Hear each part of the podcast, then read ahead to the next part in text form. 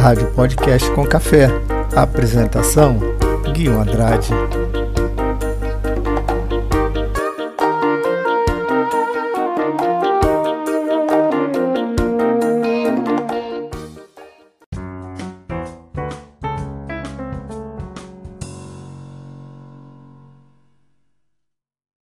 Olá pessoal, tudo bem? Aqui Guinho Andrade, podcast com café, hoje domingo, dia 1 de agosto de 2021. 15 graus em Niterói. Está frio, né, gente? Mas essa massa de ar polar já começa a perder força e a temperatura vai começar a subir mais um pouquinho aí no início da próxima semana. Enfim, estamos com aquela sensação realmente do inverno. Pessoal, no podcast de hoje eu preparei um material que eu acredito ser relevante e que eu separei para compartilhar com vocês. O assunto de hoje é um assunto fantástico, é sobre a memória. Eu vou começar definindo o que é a memória. A memória é um dos processos psicológicos mais importantes porque está ligado diretamente à nossa identidade pessoal e nos guia diariamente, além do nosso processo de aprendizado e novos conhecimentos. Assim, usamos a memória para reter as novas informações que recebemos constantemente e ao longo dos anos no nosso cérebro. A palavra memória é derivada do latim e significa faculdade psíquica, através da qual se consegue reter e relembrar o passado, de experiências ouvidas ou vividas. Existem duas maneiras pelas quais o cérebro adquire e armazena informações: a informação de procedimento e a memória declarativa. A memória de procedimento está relacionada à aquisição de habilidades de atividade repetitiva, ou seja, atividades que fazemos sempre e da mesma maneira, estando diretamente associadas às nossas habilidades motoras, sensoriais e intelectuais. Enquanto a memória declarativa armazena e evoca informações de fatos e de dados através de processos internos do cérebro. A memória declarativa inclui a memória de fatos vividos e de informações adquiridas, como a escrita, visual e sonora.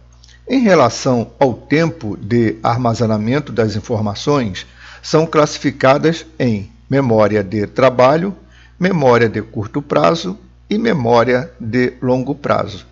A memória de trabalho é uma parte da memória de curto prazo. Ela acontece no momento em que a informação está sendo adquirida. Aquilo que é importante, o cérebro retém, e aquilo que não é importante, o cérebro descarta. A memória de curto prazo trabalha com dados por várias horas, até que os mesmos sejam gravados de forma definitiva. E a memória de longo prazo é a que retém de forma de definitiva a informação, permitindo a sua recuperação. Sendo assim, o que sabemos até o momento, de acordo com as pesquisas científicas, é que as informações que chegam ao nosso cérebro formam um circuito neural, ou seja, os dados recebidos ativam uma rede de neurônios que retém a informação. Ou seja, a repetição de uma informação é uma estratégia necessária para a memória. Pessoal, e sobre a perda de memória? Quando inicia a perda de memória, quais são os sinais e sintomas? O que devemos fazer para manter a nossa saúde mental? Como devemos promover e melhorar a nossa saúde mental?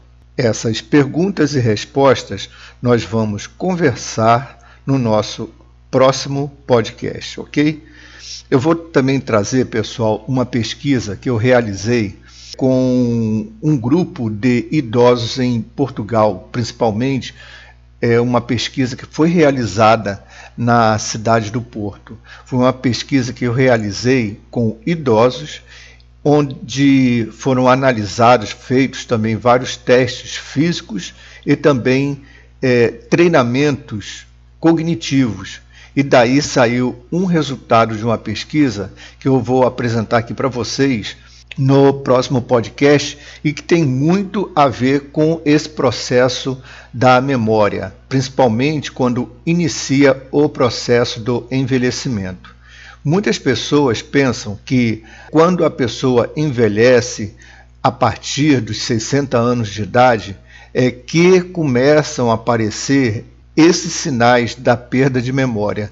No entanto, existem relatos que algumas pessoas já começam a apresentar perda de memória a partir dos 50 anos de idade ou até menos, dependendo de várias situações físicas, psicológicas, onde a pessoa ela esteja relacionada.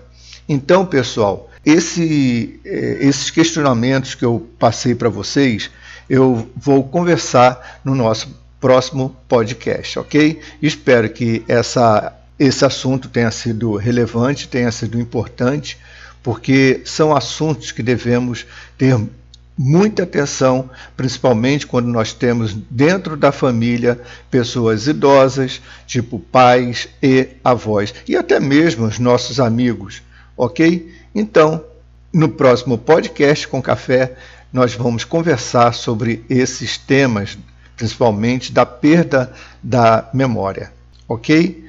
Pessoal, muito obrigado por você estar assistindo aqui, ouvindo o nosso podcast com café. Ouça novamente podcast com café, compartilhe, divulgue para os seus amigos.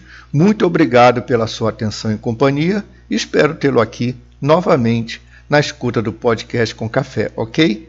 Muito obrigado e um excelente domingo. Tchau.